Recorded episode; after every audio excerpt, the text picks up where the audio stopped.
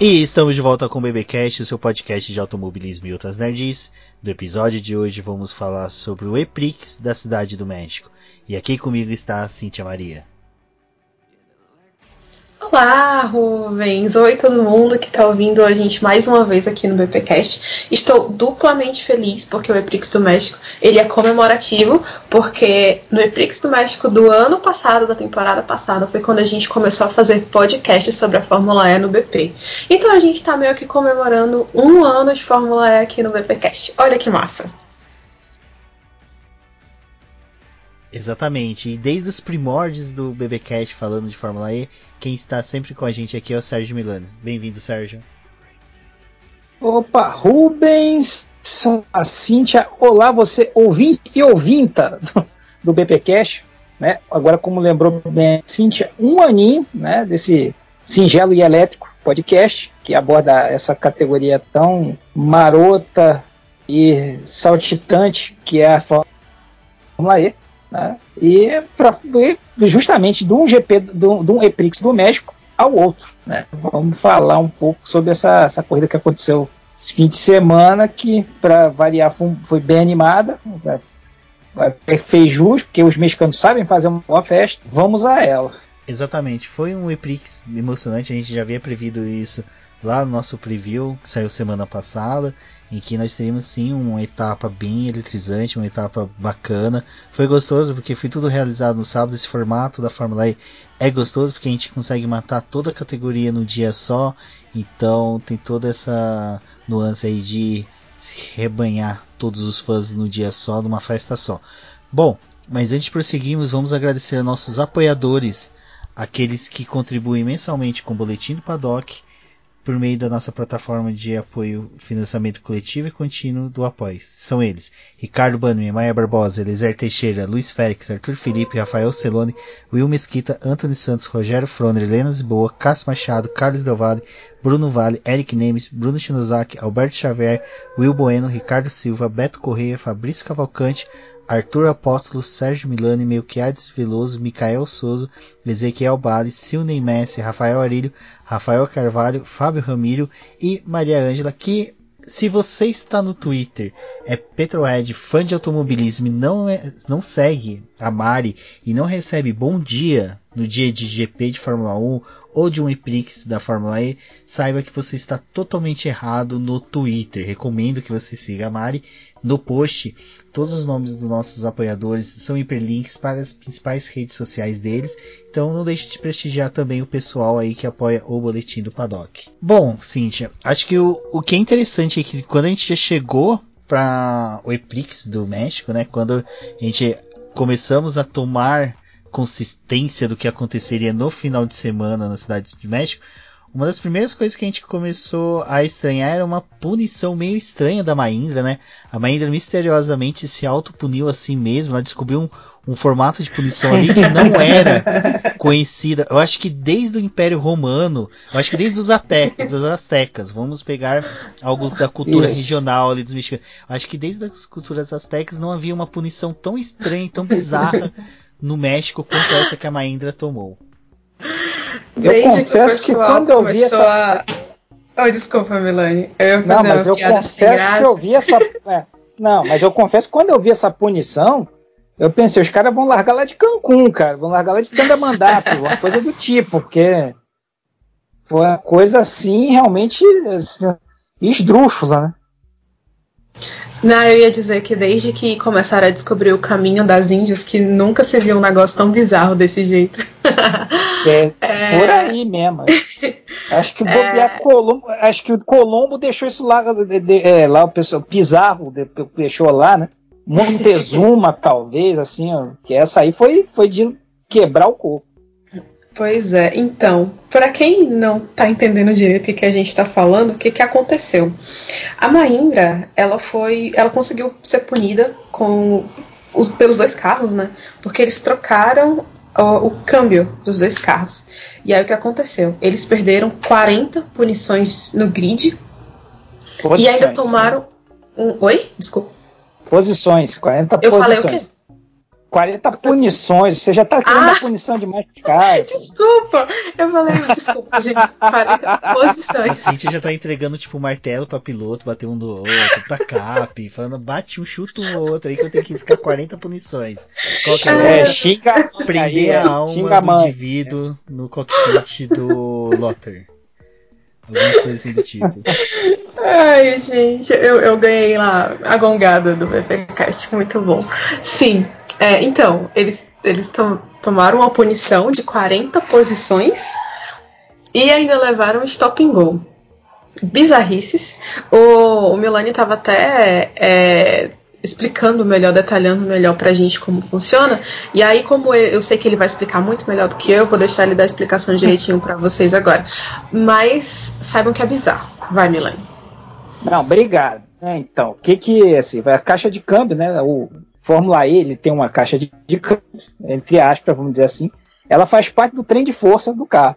Então, isso aí, como lá no regulamento prevê, tem algumas áreas que para controle você tem uns lacres que não podem ser mexidas. Então, a nossa querida Mahindra viu, descobriu um problema e simplesmente foi lá e arrebentou os lá. Né? Foi uma punição é, totalmente pensada. Eles chegaram, olha, tá bom, nós vamos romper o lacre e seja o que Deus quiser. A dona Fia chegou para ela, vocês sabem que vocês vão tomar essa punição. Beleza. Então foi totalmente aquela coisa assim, olha, eu vou saltar do, do penhasco. Você vai saltar do penhasco, beleza? Vou, tenho total ciência disso.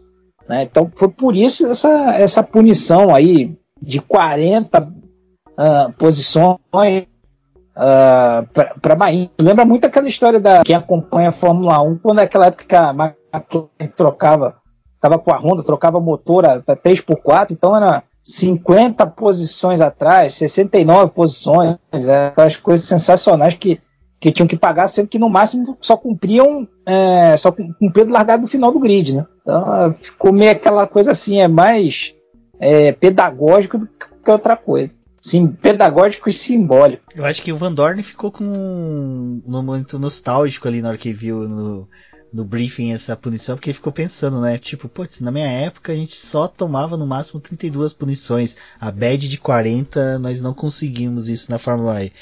E o Van Dorn que chegava, né, como líder do campeonato, acho que a gente tinha uma boa perspectiva dele, mas não foi se concretizando isso, mas vamos conversar mais para frente. Ô Cíntia, eu acho que os treinos livres, vamos dar só uma passadinha só para situar, porque como eu falei pro pessoal, a Fórmula E decide tudo no mesmo dia, né? Ela decide toda a, a execução da peça deles lá, tudo no mesmo dia. Então os treinos livres foram pela manhã, foram bem tranquilos, né, Cintia? É, o, o que teve de fora da curva, literalmente, fazendo uma piada sem graça, foi o Daniel Abt, né, que ele acabou se acidentando no treino livre 1 e teve que ir para o hospital fazer exame e tal, e aí ele não participou nem do treino livre 2 nem do quali, mas ele voltou para a corrida, ele tá bem, assim, deu tudo certo. Ele foi para o hospital como uma medida de precaução mesmo. E a gente estava falando da Mahindra, e é meio uh, irônico, de certa forma, que eles tenham sido punidos porque eles andaram bem no treino livre 1, entendeu? No treino, no primeiro treino da manhã. Tudo bem, eles já tinham trocado e tal, porque eles descobriram o, o problema, né? Tiveram que romper esse lacre e fazer essa troca ainda na sexta-feira, depois do shakedown que para quem não está habituado, o Shakedown é um mini treinozinho que acontece na sexta-feira, que o pessoal nem marca tempo nem nada, é só para saber se os carros estão funcionando direitinho. E os carros ficam na pista durante uns 10 minutos, assim, coisa super básica. Aí tem uma transmissão de meia hora que acontece no YouTube, que é muito legal. Deve, é, quem não viu ainda deveria ver, que é bem legal. E, e aí foi quando eles descobriram que tinham que fazer essa, essa troca de peça. E aí o que aconteceu? No treino livre 1, né, da manhã, mais cedinho, o Verlaine terminou em segundo lugar e o D'Ambrosio em terceiro. Então, assim, é, a Mahindra ela tava com um ritmo bom. É tanto que durante a corrida mesmo, eles largaram lá de trás, mas conseguiram chegar em tipo nono e décimo, entendeu? Então eles poderiam realmente ter, uh, ter tido um desempenho muito bom, um resultado muito melhor, sei lá, de repente terminado ali em quarto, quinto lugar, não sei, né? Vamos, vai saber, nunca saberemos agora. É, o treino livre 2, ele acontece um pouco depois do primeiro, porque como o Rubens falou, é tudo no mesmo dia. E, e, e, nele realmente não aconteceu nada de muito absurdo. O Bird foi quem terminou na frente, é, e aí seguido pelo Da Costa e pelo Evans. E como vocês já sabem, Da Costa e Evans estavam no, no pódio. O Bird também estaria, né? Se ele. Alerta de spoiler, se ele não tivesse batido lá no, durante a prova. É, e aí a gente teve o Quali e a Super Pole, que para mim foi surpreendente. Porque eu, eu duvido, eu duvido, duvido que alguém tenha colocado André Lotter na, na pole position. O Rubens, não diga que você fez isso, porque eu sei que você não fez. E eu sei que você torce pra ponte. porque não tem ninguém que tenha colocado André Lotter na posta. Principalmente com aquele temporal absurdo que ele fez. Que volta incrível que este homem fez na, naquela Super Pole, né? E é muito bom ah. isso, assim, da gente ver a, a, a, Porsche andando ali por cima, sabe? Para ser essa novidade que tá incomodando, entendeu? Que se mostra forte, que as equipes têm que ficar de olho. Eu acho isso muito massa. Exato, acho que ninguém mesmo apostou nele, acho que nem mesmo o pessoal da própria Porsche, porque foi a primeira pole da equipe, né? Uma equipe estreante. E foi uma volta assim. Eu mesmo Confesso que na hora que eu tava acompanhando eu ainda sou meio perdido, meio. Desculpa o termo que eu vou usar, meio cabaço com o quali do, da Fórmula E. Que na hora que eu vi eu ainda fiquei assim pensando, ah, tem pelo menos mais um lá, né? O pessoal tem mais uma tentativa. Possível o Lottery conseguir essa pole. E quando eu vi que não, que era definitiva, eu comecei a procurar algo falho. Eu falei, não, ele deve ter deixado metade da carenagem, deve estar tá bem mais leve, usado potência máxima. Mas assim, foi um afago, né, no ego da Porsche que conseguiu isso ela que tá tomando um baile aí da Mercedes no, no campeonato, como duas estreantes, vamos por dessa forma, tirando, é lógico, todos os revertresses que a Mercedes teve aí de vantagens por começar a temporada como uma capitana, né, uma equipe já antiga, mas foi legal. O Sérgio Milani também ficou surpreso ou também apostou aí as fichas dele no Lottery? Não, não, isso aí para mim foi um verdadeiro assombro. E você pegando a volta dele, você foi, uma, como se diz, um temporal. Né? Conseguiu ali uma, uma volta muito boa e realmente, como a Cintia pontuou bem, uh, é para ficar contente, ainda mais vendo a Porsche do jeito que ela fez o projeto dela vindo do zero. Né? Teve problemas aí, mas você prova, tá mostrando que ela tem um potencial grande ali. Tem que, talvez, tá ali com problema de juventude essa coisa toda, né? Mas você nunca pode é, é, desmerecer, né? bem, mas você descartar o, o, que a Porsche pode fazer. Então, isso aí foi um, um ótimo, uma, inje, uma injeção grande aí de ânimo para eles, né? Começaram aí um pouquinho, teve aí um começo um pouco uh, turbulento e a gente tem que agora começar a considerar a, a, a Porsche a, até o final da temporada vindo aí para tentar aí alguma coisa, alguma coisa pode, alguma coisa mais firme em relação a, a desempenho. Mas foi muito interessante essa, essa performance do Lotter.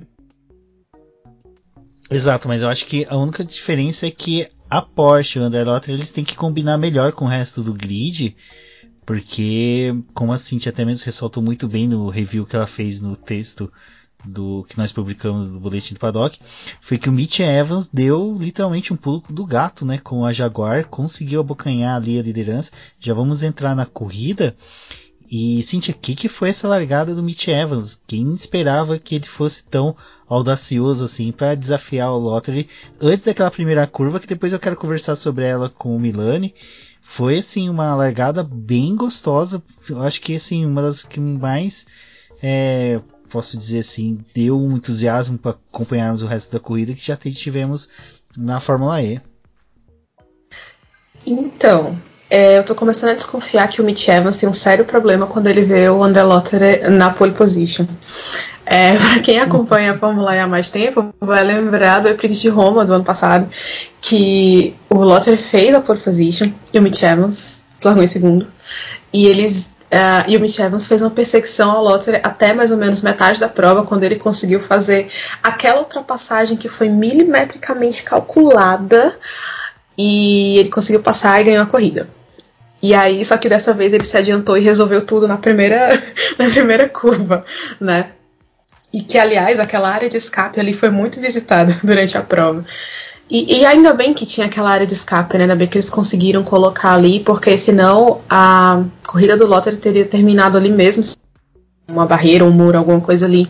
Porque ele realmente saiu do traçado, né? Tanto que quando ele voltou, ele acabou perdendo de cara umas três posições e depois ele acabou perdendo mais algumas, né? Mas a manobra do, do Mitch Evans, ela foi. É, ela foi muito. Eu não, eu não, quero dizer agressiva, mas ela acabou sendo agressiva, assim. Acho que ela foi muito aguerrida. Ela foi muito forçada, porque ele realmente forçou o André Lottery pra fora. E eu confesso pra vocês que eu me surpreendi de ele não ter sido punido, ainda bem, né? Porque a gente sabe que o pessoal, os fiscais ali da Fórmula 1, eles são meio cri-cris com essas coisas. É, mas realmente uma bela manobra. É, uma pena que o, o, o Lottery acabou se tocando com uma Mercedes, se não me engano, foi com o Van Dorn quando ele voltou para a pista. E foi o que desencadeou o problema que ele teve mais à frente na, na prova, que foi muito parecido com o que o Verne teve lá em Santiago, que aquela parte da proteção do pneu, o pneu dianteiro direito dele, ficou lá balançando e no meio da prova começou a encostar no pneu e subiu aquele fumaceiro maldito e ele teve que abandonar. Assim, ele foi trocar o bico, mas voltou muito atrás e acabou não terminando a prova, né? É uma pena para ele, porque para mim ele é um dos caras que merece uma, uma primeira vitória nessa temporada ainda, junto com o Verlaine. É, e parabéns para o Mitch Evans, né, que soube exatamente como fazer, é, e ele teve realmente uma, uma Vitória, assim, ele não foi ameaçado praticamente em nenhum momento. É, na minha cabeça, sabe, ele tava dirigindo assim, encostado no banco, com os braços atrás da cabeça e as pernas em cima do cockpit, só fazendo o giro lá do, do volante, sabe? Na minha cabeça ele tava desse jeito, porque ele teve a corrida mais tranquila dos últimos tempos da Fórmula E. Então, parabéns realmente para Mitch Evans. Não, então, é, isso aí realmente. É, é, é, acho que ele conseguiu, ele jogou tudo ali na largada. Ele conseguiu fazer um, um ótimo pulo ali, provavelmente deve ter liberado o máximo de, de energia ali para conseguir dar aquela, aquela estilingada. E, e não acho ele não tinha também, por, apesar de ser cri-cri, foi um lance de corrida. Você botou de lado, o Lotter jogou firme, que é uma coisa normal dele, e acabou saindo perdendo. Estava do lado de fora e acabou espalhando. Normal, segue o jogo. Até essa observação que o Rubens tinha feito, eu, eu, eu achei que essa a situação que eles fizeram esse ano ficou um pouco melhor. Né? Você teve ali uma. continuou um pouco o buraco de agulha, aquela, aquela primeira curva, mas ficou, uma, ficou um pouco melhor resolvido. Né? Você conseguia ali, você teve ali gente visitando muito, porque você vinha ali chutado ali da, você vem chutado da reta, ainda mais tendo o agravante de ter tirado a chicane da, da Peralta, então você vinha muito mais rápido, então para você reduzir ali era, realmente era muito complicado. Mas é, é, é foi uma corrida irrepreensível do, do, do Mitch Evans. Né? E a gente também tem que bater palmas dessa vez, a gente já criticou, já falou, criticou, falou algumas vezes da, da Jaguar, é, a Jaguar parece que encontrou o caminho dela é, em relação ao carro. Porque você via que nas temporadas anteriores até tinha, uma, tinha um potencial, mas só que eles tinham muito problema de aquecimento de bateria. Uh, foram trabalhando, tanto que né, houve na, na temporada passada uh, a vitória do Ivans lá em, lá em Roma, mas, é, é, mas para esse ano a coisa parece estar muito melhor resolvida. A equipe está numa situação melhor. Né? A, a, impressão que dá é, é essa. A gente não está ali próximo ali e tal para ver ter essa ideia. E isso acaba indo para como é que dizer, refletindo no, no, no desempenho na pista. Né? Então, essa foi uma vitória realmente extremamente merecida por parte do, do, do Evans. Exato. O Mitch Evans ele tá conseguindo um bom desempenho, segunda vitória, né, dele, me corrijam se estiver errado. Eu acho que é um piloto aí que a gente vai ver ele em bom tempo na categoria e deve permanecer como como um piloto assim de destaque. Eu acho que tudo que vocês falaram fechou bem sobre a atuação dele na corrida. Mas seguindo na corrida, a gente teve ali também um momento meio estranho em que o New Jenny, né, parou, fez um, um drive-thru, um stop and go lá, não me recordo agora a punição, porque também a punição ficou meio estranha, né, Milani? Foi uma falha de software, uma falha de software que atingiu vários pilotos, mas poucos pagaram punição, praticamente só o New Jane. E até agora a gente só sabe que essa falhas de software que acometeu esses pilotos é um bem parecido com os saudosos falhas hidráulicas que a gente via em outros campeonatos de automobilismo. Eu acho que alguém instalou Baidu nesses carros da Fórmula E nesse transição aí. Não foi o coronavírus que infectou esses carros, mas foi o Baidu, o saudoso Baidu, que pegou esses carros. Grande chance. Mas é, é, é, provavelmente, vendo o histórico do que já de punição é, da, da forma em relação a isso, a questão de software, deve ter tido algum descontrole na limitação de potência. Nós já vimos isso acontecer, principalmente na temporada passada. É, acho que, se eu não estou enganado, teve, então, também teve gente sendo punida em relação a isso. É, mesmo que sendo por um momento curto, mas não, eles não quiseram saber, isso aconteceu, se eu não estou enganado, nem Cintia. Você pode até lembrar bem, acho que aconteceu com o Verne isso. Acho que aconteceu isso que tô, posso estar puxando, eu tô puxando agora de cabeça, posso estar me equivocando também. Mas por, por, por um momento ah, muito curto, mas o, o, regulamento quer saber. Olha, não importa se foi milésimo, não importa o tempo. Se passou ali do limite da, da de potência, um abraço pro gaiteiro, ferro na boneca que é o que me parece que foi acontecido isso. Porque podem ter acontecido falhas de software, mas que não venham dessa situação. Por exemplo, a gente já teve aí praticamente alguns casos de reiniciar o carro, justamente por um problema, por, por problema de por problema de programa.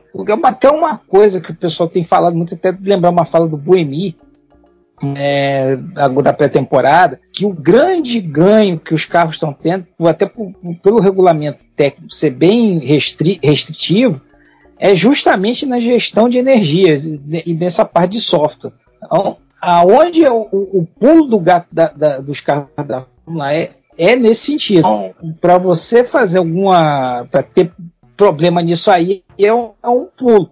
Então eles tentando ali, é, tentando ganho nisso aí, e a FIA não quer saber, o regulamento prevê, manda brasa. Provavelmente, assim, como também a gente pesquisou aí antes de começar aqui o podcast, não achou motivo, até a própria Porsche não falou, o próprio é, na fala dele, fala, é, na fala dele, né, disse que foi punido, mas não falou por quê. Então, é, é, a gente vendo aí, sabendo esse aspecto, vê que o, limite ali, o limite ainda é, é, muito fácil de ser rompido.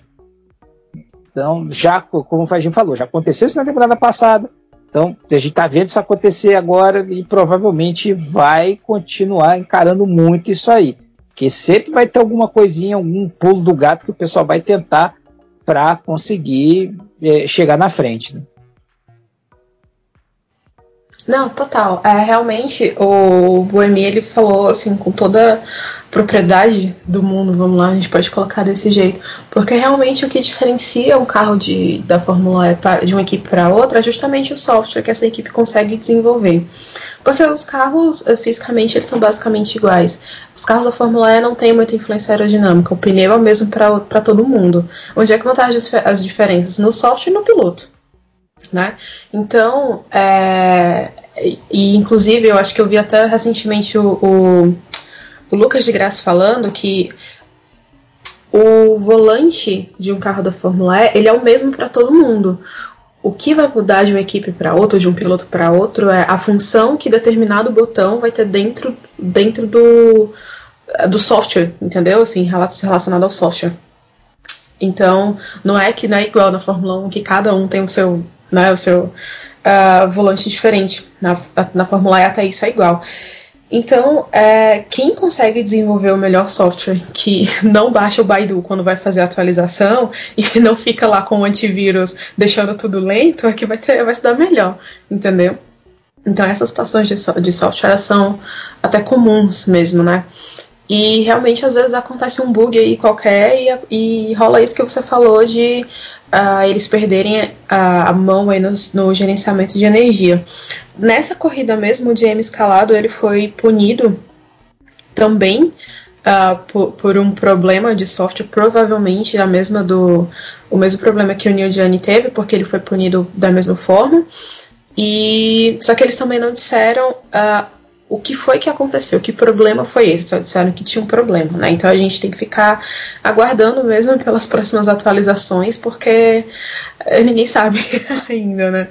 É, a gente só sabe que acontece assim, a história do Chico, né? Não sei, só sei que foi assim. é, mas uh, como você. Essa do, do Werner eu vou te confessar que eu também não lembro. mas vamos ver se a gente consegue, sei lá, apurar e, e ver num outro episódio. Bom, e após essas punições que nós também tivemos dos carros da Mahindra, como o Sérgio já explicou que houve as punições, a gente teve um acidente do Nico Miller que bateu ali após a curva 1, que é o que eu queria falar com o Milani.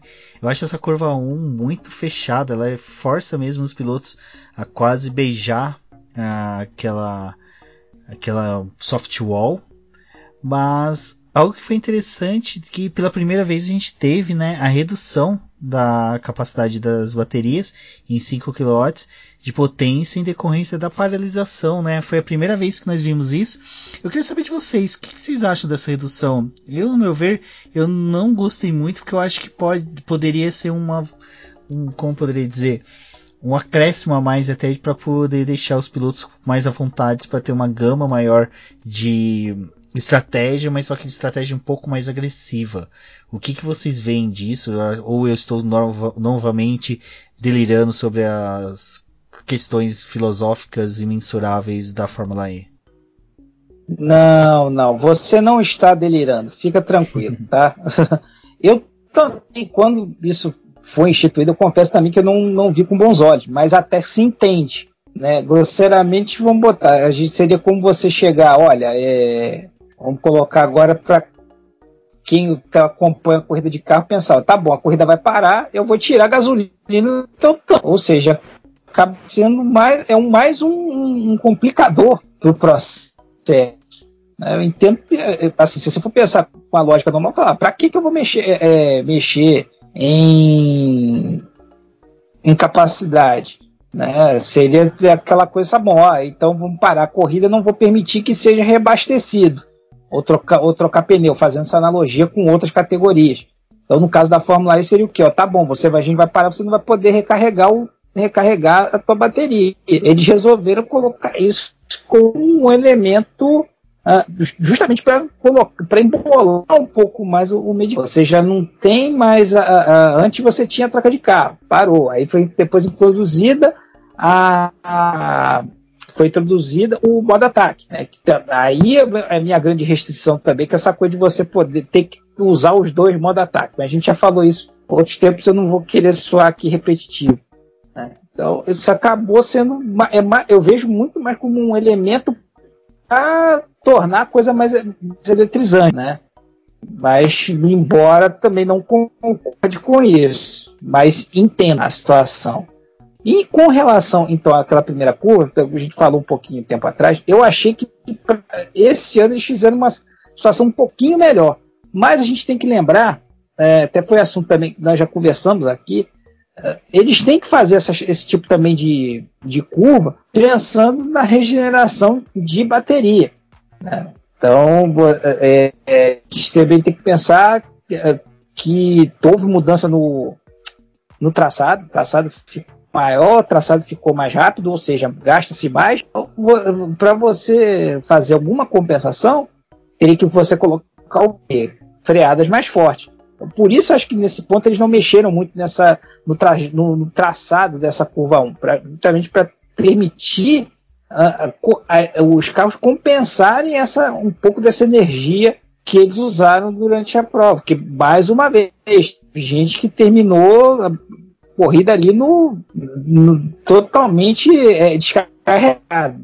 Agora não podemos usar agora como, como, como na, na, seca, não podemos dizer agora que o carro totalmente descarregado. Né? Daqui a pouco vamos começar a desenvolver talvez um, é, um power bank aí, né, para você justamente como no celular, você vai lá, liga, liga o USB quem sabe consegue ali pelo menos mais 1 ou 2% para terminar a corrida. É, mas é esse também, esse compromisso que a, a, categoria busca nessa situação, porque não podemos esquecer, é o, é o único circuito permanente que a categoria usa, né, por enquanto. Então também é um outro ponto a, a ser considerado. Então, é, eu, estava eu tava ouvindo vocês conversando e eu confesso que eu não tenho ainda uma opinião formada sobre esse assunto. Não sou capaz de opinar fazendo a Glória Pires. É, porque me parece justo, mas é muito complicado quando. É, eu, eu, fiquei com essa mesma sensação, Rubens, de, de ver. De, ah, é a primeira vez que a gente tá vendo. Uau, vamos ver se dá certo. E eu fiquei muito aflita no final quando eu vi, assim, última volta, 2% de bateria, 1% de bateria. Eu falei, gente, não vai dar ninguém vai terminar. Vai, vai ficar todo mundo paradinho assim no, na fila. E aí eles vão dar, dar a vitória para quem conseguir descer do carro mais rápido empurrando, né? Porque eu, eu fiquei com essa, com essa sensação mesmo. É, então, assim, eu, eu, eu confesso para vocês que eu ainda não sei o que achar, de verdade.